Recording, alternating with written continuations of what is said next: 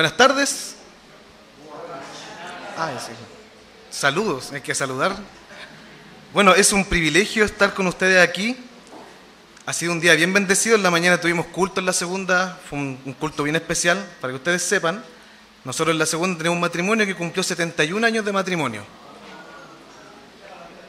Están vivos, están ahí, ahí están los dos viejitos y se aman y todo. Así que fue un tiempo bien especial en la mañana donde dimos gracias al Señor por ese, por ese regalo que tenemos en la iglesia. Yo sé que lo que nosotros leímos es bien difícil de predicar, porque si ustedes se meten a YouTube y buscan Génesis 19, van a encontrar muchos predicadores como el pastor Soto, ¿cierto? Hablando como del, contra los homosexuales y, y todo eso. Pero yo quiero contarles de que precisamente el texto no habla exactamente sobre el homosexualismo. Es algo que ya se asumía en la ciudad. O sea, el autor bíblico no nos está diciendo que con este pasaje eh, la homosexualidad es mala. O sea, sabemos que es malo. Sabemos que es pecado. ¿Cierto? Amén. Ya, qué bueno. No es el tema del autor. El autor quiere hacer un zoom hacia el compañero del pacto que tenía Abraham. Ese era Lot. Entonces lo que está haciendo Moisés aquí al, mostrarnos esta historia, nos está diciendo, miren, ¿se acuerdan de Lot? ¿Se acuerdan que en el capítulo 3 él se apartó de, Abraham?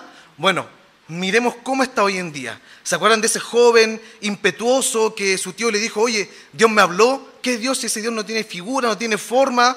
Pero me dijo que me, vaya. Bueno, tío, me voy contigo. O sea, un joven bacán, un joven bacán. O sea, sin ver ese Dios, sin escuchar a ese Dios, parte con su tío a buscar esta tierra prometida que no tenían dónde, era, dónde carajo estaba esa tierra.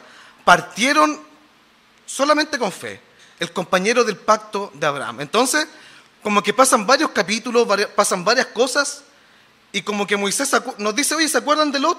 Miren lo que ocurrió. Ya hacemos el sumaca. Hace calor. Aquí Gracias. Yo estoy en la segunda pastoreando. ¿Está, está transmitiéndose esto, cierto? Ah, ya, entonces voy a ser un poco más cuidadoso. Eh, no, lo que pasa es que yo pongo ejemplos como de películas y los hermanos no ven esas cosas. Pues no hay mucho Netflix ahí, mucho Amazon. Son como más del gran chaparral. Se hace un par de semanas atrás. No si, de, no, si no es chiste, de verdad. No es chiste. No estoy bromeando. Hace un par de semanas tuve que poner un ejemplo sobre el, el llanero solitario. Y ahí me entendieron. Yo cuando miraba este pasaje, porque esto lo prediqué en San Carlos, eh, me acordaba de Walter White. ¿Sí? Breaking Bad. ¿Sí? Ya.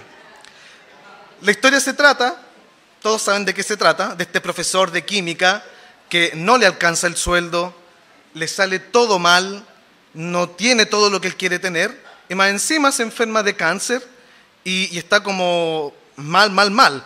Para poder curarse, en la serie nos cuentan que él necesita exactamente 737 mil dólares, que más que curarse era como lo que necesitaba para que su familia quedara bien y pudiera vivir bien.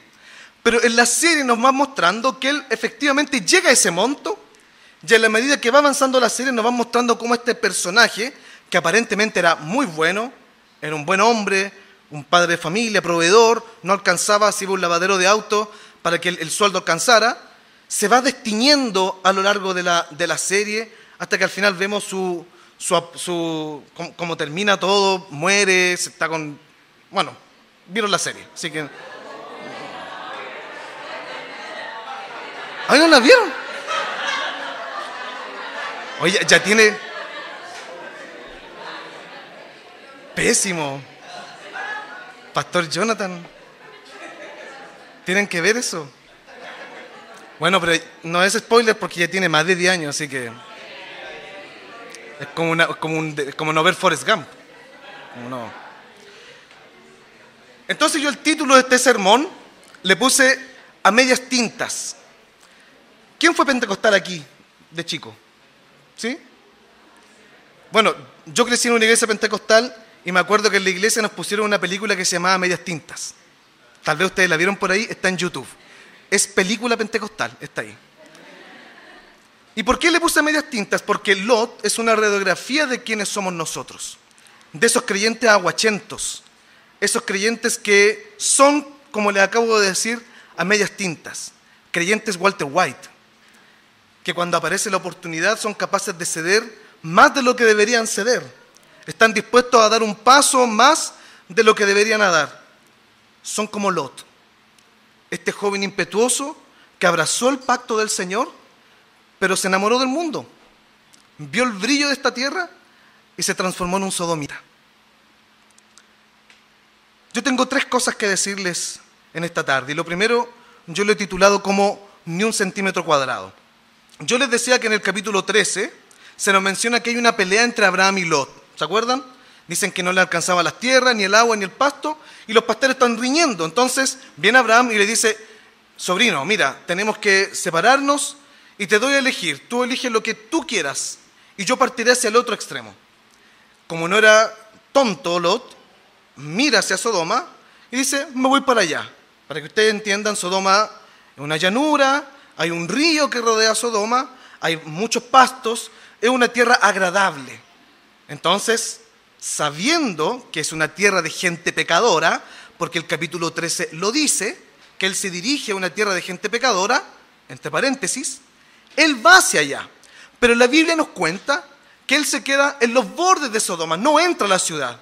Acampa, hay ese su asentamiento y entonces Abraham parte hacia el otro lado, el lado que no era tan bueno, no era tan agradable. Y esto huele a algo, como que la Biblia cuando nos cuenta en el capítulo 13 de que Lot se queda en los bordes de la ciudad, el autor como que nos está diciendo que Lot partió hacia allá sabiendo que era gente mala, pero no me voy a mezclar. Voy a llegar hasta cierto punto, pero no voy a entrar a las puertas de Sodoma. Yo me imagino esa conversación. Y ustedes cierren los ojos y pónganse ahí en esa conversación de Abraham con... No, cierren los ojos. En su casa háganlo. Imagínense esa conversación de Lot con, con Abraham, los dos sabiendo que la tierra donde parte es tierra de gente mala. Yo creo que le dejó entrever Lot, tío, pero no me voy a mezclar, voy a llegar a los bordes y ahí voy a hacer mi campamento. Y eso es lo que hizo en el capítulo 13. Y yo creo que tenemos la primera aplicación acá. ¿Cuántas veces nosotros hacemos exactamente lo mismo? Cedemos un centímetro. Decimos, no, si hasta ahí nomás, voy a probar hasta este punto. No voy a llegar tan allá. Este va a ser mi límite. ¿Sabes que la Biblia nos cuenta que el ser humano no tiene límite para el pecado? los primeros 11 capítulos de Génesis, la Biblia nos muestra de que el hombre puede llegar a, una espiral descendente de pecado interminable hasta que interviene Dios. ¿Qué tuvo que hacer para que esa espiral terminara? El diluvio. Si no, iban a seguir descendiendo en esta espiral de maldad. Un mundo sin ley, se mataban contra como querían, derramamiento de sangre por todos lados, violaciones, abusos, pedofilia, o sea, todo tipo de pecado estaba desatado en la tierra hasta que llega el diluvio. Entonces la Biblia nos muestra de que tú y yo no somos capaces de poner límites al pecado. Cuando tú cedes, cedes. Cuando tú dices que vas a estar en las puertas de Sodoma y no vas a entrar a Sodoma, eso es mentira. La Biblia eso nos está mostrando. La Biblia su interés no es mostrar que eran homosexuales, que eran gente mala, que iba a caer fuego del cielo, eso ya estaba hecho. Si el Señor es soberano y el Señor ya lo tenía determinado, no había ninguna forma de cambiar el plan. La Biblia nos está mostrando cómo Lot de a poco fue cediendo, nos está haciendo este zoom para mirar cómo él dio un paso que no debió haber dado. ¿Cuántos pasos has dado tú que no debiste haber dado? ¿Cuántos centímetros corriste el cerco que no debiste haber, corrido? ¿Cuántos pasos diste hacia adentro de ese lugar que no debiste haber entrado? ¿A cuántas cosas tú les diste paso en tu corazón que no debiste haberles dado paso a tu corazón? Y que hoy en día te tienen completamente encadenado. ¿Cuánta idolatría? ¿Cuántos dioses tienes en tu corazón a los cuales no debiste haber cedido? Entonces te fijas que no somos tan distintos a Walter White. No somos muy distintos a Lot. Este pasaje es una radiografía de ti. No tiene como propósito mostrar cómo esta tierra es consumida por el fuego. El pasaje está mostrando cómo nosotros al ceder un centímetro cuadrado, ya estamos fritos. Lo segundo que a mí me gustaría contarte es que tienes que ordenar tus amores. El capítulo 13, estoy de nuevo volviendo hacia el capítulo 13, nos muestra por qué Lot va a Sodoma. Y aquí la Biblia nos cuenta cuál fue el verdadero motivo y razón por la que él parte con su tío a esta tierra donde es una tierra maravillosa para ellos. Una tierra donde no les van a cobrar impuestos, como en Ur, una tierra donde ellos van a poder plantar y sembrar libremente, una tierra de los sueños. Hacia allá parte Lot. Entonces cuando hay peleas, hay riñas, le nos cuenta que él mira a Sodoma y dice, es una tierra agradable, ya ya me voy a quedar. Entonces, ¿qué nos está mostrando también la Biblia en cuanto a Lot y lo que te pasa a ti y a mí? Es que en realidad nosotros tenemos nuestros amores desordenados, no amamos de forma correcta. Entonces nosotros venimos a la iglesia, cantamos tres alabanzas preciosas, tres, tres canciones muy bonitas, repetimos versículos, decimos cosas al Señor, pero en realidad todo eso es mentira. En realidad no amamos como deberíamos amar a Jesús. En realidad no amamos al Padre como deberíamos amarle. No amamos al Espíritu Santo como deberíamos amarles. Tenemos nuestros amores desordenados. ¿Qué motivó entonces a Lot a salir de Ur? El capítulo 19 nos muestra el deseo por la tierra, la ambición, el dinero. El Dios de este mundo, el Dios de este mundo es el bienestar. Es un Dios que ha atravesado toda la historia. Siempre está el Dios del bienestar. Entonces aquí en el capítulo 19 se nos muestra que Lot sale de Ur junto con su tío para buscar bienestar. Porque fíjese cómo parte el capítulo 19. Él estaba sentado a las puertas de Sodoma, en la sombra, haciendo negocios. Y entonces ve a estas personas entrar. Había cedido más que un centímetro. Ya estaba dentro de la ciudad, estaba integrado en un comerciante más. Imagínense ustedes esas ciudades antiguas, ganarse un puesto, imagínense ustedes como un puesto de feria con su mesita, ahí cambiando el, dinero porque tenía sus vaquitas, sus ovejitas, haciendo negocios. O sea, era un sodomita más. Entonces él no salió por una cosa del pacto, por servir a, a un Dios que no conocía. Él salió a buscar bienestar. Él salió a buscar los bienes que este Dios le podía entregar. Y cuando vio que este Dios no le estaba entregando esos bienes, va a Sodoma y se transforma en un sodomita. Tenía sus amores desordenados. Y de nuevo, es probable lo que, esto te pase a ti también, porque a mí me pasa bastante. Cuando Dios no me da lo que yo deseo, busco por mis propias fuerzas mi propio bienestar. Porque nos pasa o no. Cuando estamos pasando por una dificultad, por un problema, seamos bien honestos. Lo último que hacemos es orar. Cuando ya todas las posibilidades se acabaron, todos los llamados telefónicos que podías hacer, todos los contactos que tenías se acabaron, entonces ahí viene la fe. Y ahí oramos. Y es el momento que decimos, Señor, lo dejo en tus manos. Cuando debió haber sido lo primero que teníamos que hacer. Entonces, fíjate lo que nos está contando el texto. Este joven que salió buscando una promesa, en realidad él estaba buscando bienestar. Entonces, déjame plantearte una pregunta. ¿Qué estás haciendo tú aquí? ¿Qué vienes a hacer aquí cada domingo? A sentarte, a escuchar al pastor Jonathan, a los presbíteros, al tipo que venga aquí y se pone en pie a predicar. ¿Qué vienes a hacer acá? ¿Vienes a nutrir tu corazón para estar más cerca de Cristo, para amarle más, para que su reino se extienda? ¿Predicas en tus amigos? ¿Tus recursos, tus tiempos los, inviertes en el reino? ¿O vienes a escuchar solamente palabras que agradan tu oído? Porque hay gente que es bien masoquista. Hay gente que le gusta que les digan que son malos, que son pecadores, que no son lo mejor, pero en realidad no lo creen. Les gusta escucharlo. O tal vez te gusta escuchar de la gracia, del amor, de la misericordia, pero aún no abrazas estas cosas. Entonces yo te invito a que ordenes tus amores, porque fíjate lo que pasa en el pasaje. Nos cuenta algo, algo terrible. Dice la Biblia que llegan estos ángeles Lot los hospeda porque aún es un una especie de creyente, algo hay ahí todavía de, de fe, algo ahí de, de, la enseñanza con su tío, algo que de él lo hospeda y lo obliga a hospedarse.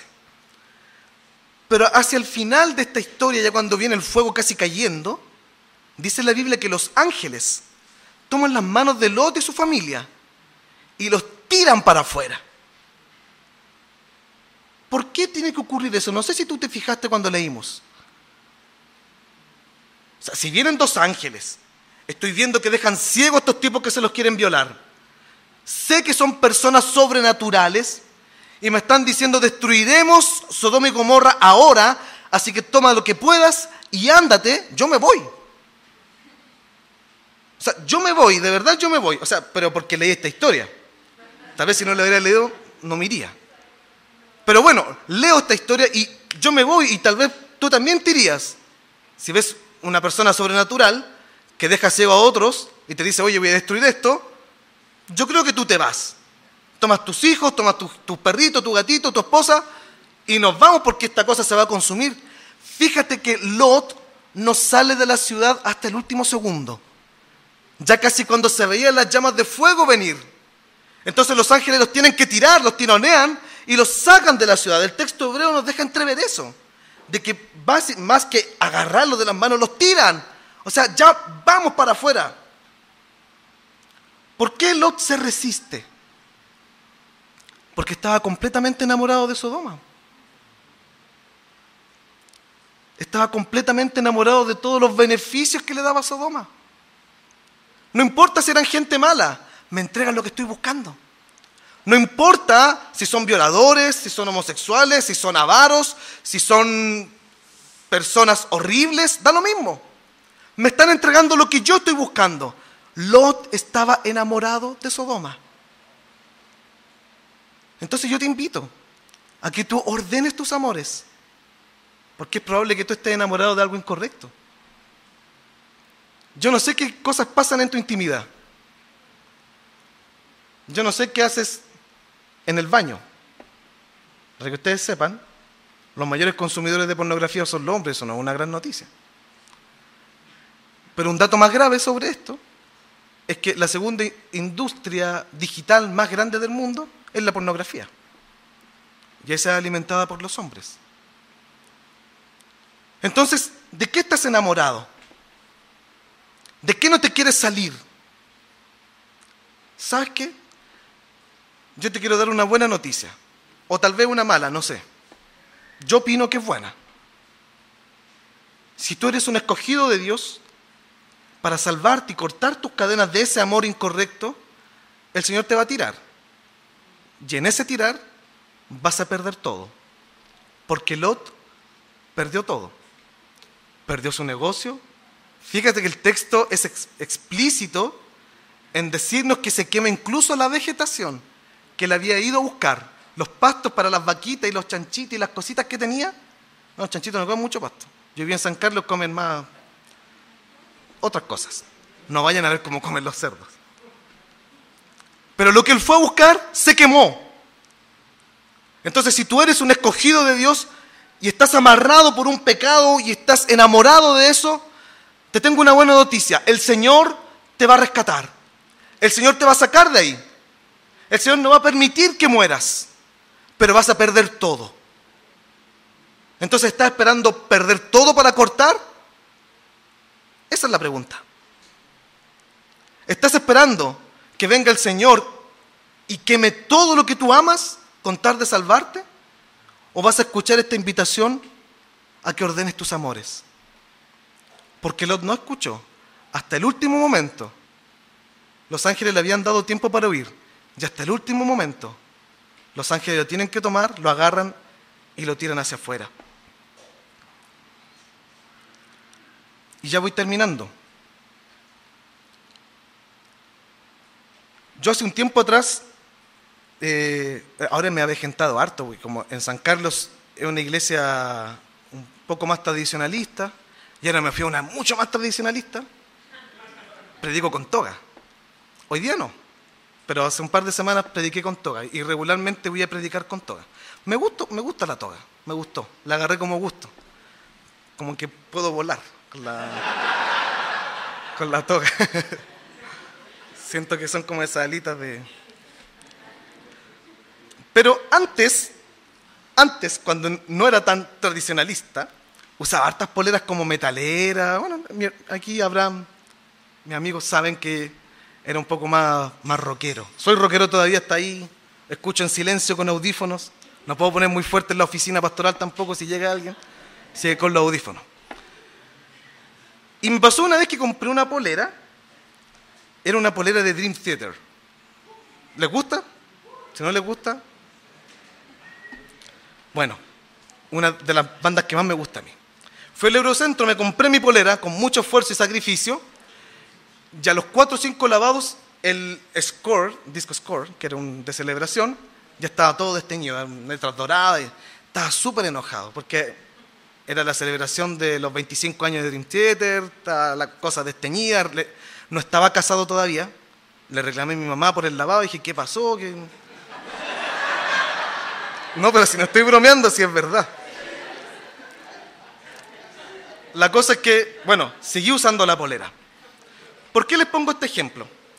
Porque Lot era como esa polera. Si nosotros regresamos nuevamente al capítulo 13, uno ve un Lot así, a todo color, bonito, impecable, joven, impetuoso, valiente, como el joven que uno espera, así como, oh, este joven es, no sé, es promisorio. Se le, podemos poner altas fichas en Lot. Y vamos viendo a lo largo de, de, estos, de estos pasajes, hasta llegar al capítulo 19, que se destiñó. Y no pasó mucho tiempo. Se destiñó, perdió su color. En Apocalipsis, cuando el Señor Jesucristo le escribe una carta a la iglesia de Éfeso, no sé si ustedes saben que la iglesia de Éfeso era una de las iglesias más importantes del siglo I. Y el Señor le dice, tengo contigo de que, ¿sabes que tienes buena doctrina? Rechazas a los que vienen con falsas enseñanzas. Bien, pero has perdido tu primer amor. Se fue destiñendo.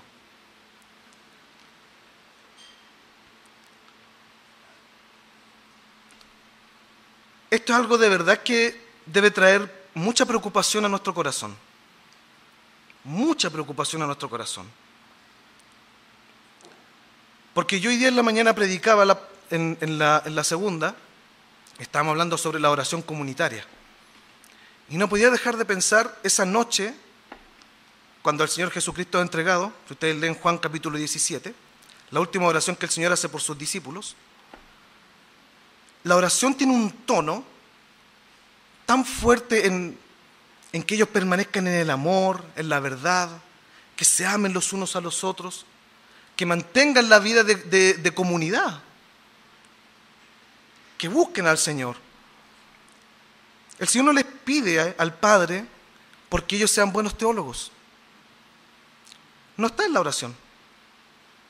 No le dice, Señor, haz los eruditos, hazlo mejor que Caifás, hazlo mejor que los mejores saduceos, sacerdotes, hazlo mejor que Gamaliel.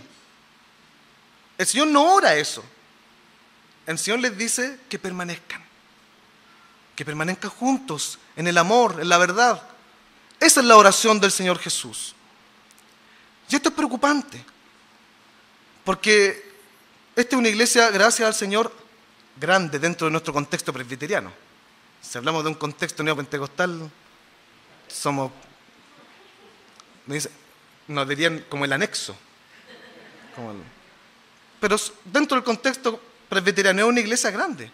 Y yo creo que en tu vida que has estado aquí en Iglesia 1 o en otras iglesias, has visto entrar y salir gente. Gente que llega con mucho ánimo, con mucho ímpetu, con deseo de, buscar la palabra del Señor, de estudiar más, de comprender más, y se van destiñendo, se van destiñendo, hasta que pierden ese color con el que llegaron y se fueron.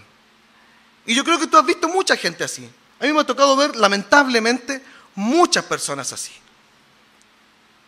El tema es que tal vez a nosotros también nos pasa. Tal vez nuestra ropa es de mejor calidad, pero pasa. Y tal vez poco a poco te vas destiñendo. Tal vez poco a poco te vas destiniendo como Lot. Poco a poco vas llegando a un punto en que fíjate cómo terminó el pasaje, el texto, que sus hijas tuvieron relaciones sexuales con su padre para tener descendencia.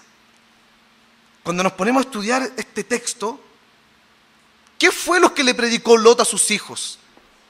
¿Qué fue lo que les enseñó? ¿Cómo fue este patriarca con esta familia? Antes de que esto ocurriera, su esposa mira atrás, cuando le habían dicho que no mirara atrás. ¿Cómo estaba su autoridad como padre, como sacerdote de este hogar? Estaba desteñido, o sea, Lot estaba tan lejos de Dios, tan pero tan lejos de Dios que ocurre esta cosa horrible al final del, del pasaje. Es horrible. Cuando estábamos leyendo, yo estaba escandalizado. Y yo dije, Pastor Jonathan, que, que habláramos de esto. Pero mientras lo leíamos esa parte final, yo estaba escandalizado y que estaban los niños leyendo. Yo estaba diciendo que no lo lean. Así como, cortemos. Porque lo que pasa al final es horrible. No permitas que tu corazón se destiña. No permitas que pierdas ese amor por Jesús. No permitas que este mundo encante tus ojos. No lo permitas. Huye de eso. No seas como Lot, no te resistas hasta el último momento y que te tengan que tirar para afuera. Desenamórate de estos dioses. Huye de esto y abraza la cruz. Abraza a Cristo. Porque si sigues en el paso en que estás, te vas a seguir destiñendo. Y vas a pasar, va a pasar el tiempo, van a pasar los años y vas a ver cómo algunos entran, salen y en algún punto tú vas a salir de aquí. No permitas que eso pase. La Biblia no dice que no vamos a llegar a estos lugares profundos. La Biblia nos dice que el ser humano es responsable es soberano. ¿Sí o no? Tú eres responsable, el Señor es soberano. Tú tienes responsabilidad de cultivar tu fe. Tú tienes responsabilidad de cultivar la oración. Tú tienes este deber. No te destiñas. Entonces fíjate que el pasaje no nos, está hablando del fuego, de la destrucción, del homosexualismo. No es eso. Es la triste historia de cómo estaba esta polerita tan bonita, que era Lot, y se fue destiñendo hasta que ya no sirvió. Porque de Lot vienen los moabitas, aquellos que riñeron con el pueblo de Dios, aquellos que transgredieron el pacto de Dios, o sea, un pueblo lejano a Dios. Entonces te hago esta invitación a que no seas a medias tintas, sino que disfrutes del Evangelio, pero disfrutes bien, que ames de forma correcta, que te desenamores de este mundo y que recuperes ese color con el que empezaste a servir a Jesús. Vuélvete a ese color. Acuérdate cuando, te llevo mi ejemplo de nuevo, cuando compraste esa polera. Que te gustaba esa polera de Deep Purple. ¿Le gusta Deep Purple? Sí. A quién no le gusta Deep Purple. Recupera ese tono y vuélvete a Jesús. Esa es tu responsabilidad. El Señor te ha dado todas las herramientas para que lo hagas. Esa es tu responsabilidad. Vuélvete a Él. Porque si no, lo vas a perder todo. Oremos. Señor Padre bueno, yo te doy gracias por tu palabra. Gracias Señor porque una vez más tú nos confrontas, tú nos muestras el pecado que habita en nosotros, lo horrible y lo terrible que es ceder un centímetro hacia el pecado. Señor, si hemos cedido ante Él con la esperanza de que podemos controlarlo, perdónanos. Y si ya está descontrolado en nosotros, sálvanos, Señor. Si tienes que destruir esas cosas que amamos, por las que hemos luchado, destruyelas pero no que sean destruidas nuestras vidas. Señor, vuélvenos a ti. Haznos recuperar el color del Evangelio. Haznos mirar a Jesucristo el Señor y que solamente en Él hay esperanza. Él es los pastos verdes. Él es la verdadera agua que debemos tomar. Él es el pan del cielo, no esta tierra. Señor, si hemos visto que esta tierra es agradable, que esta tierra es agradable a nuestro paladar, Señor, perdónanos y vuélvenos a ti porque tú eres la verdadera agua y el verdadero pan. Tú eres los verdaderos pastos donde nosotros podemos descansar y no esta tierra. Si hemos entrado Sodoma, sácanos antes que seamos destruidos. Sálvanos en el nombre de Jesús. No permitas que el amor con el que nosotros te conocimos vaya menguando, sino que a lo largo del tiempo vaya creciendo. Bendice esta iglesia, Señor. Cultiva el amor hacia ti, Señor. Que esta iglesia no se destiña, que su color sea vivo, que todos puedan ver el color del Evangelio acá. En el nombre de Jesús. Amén.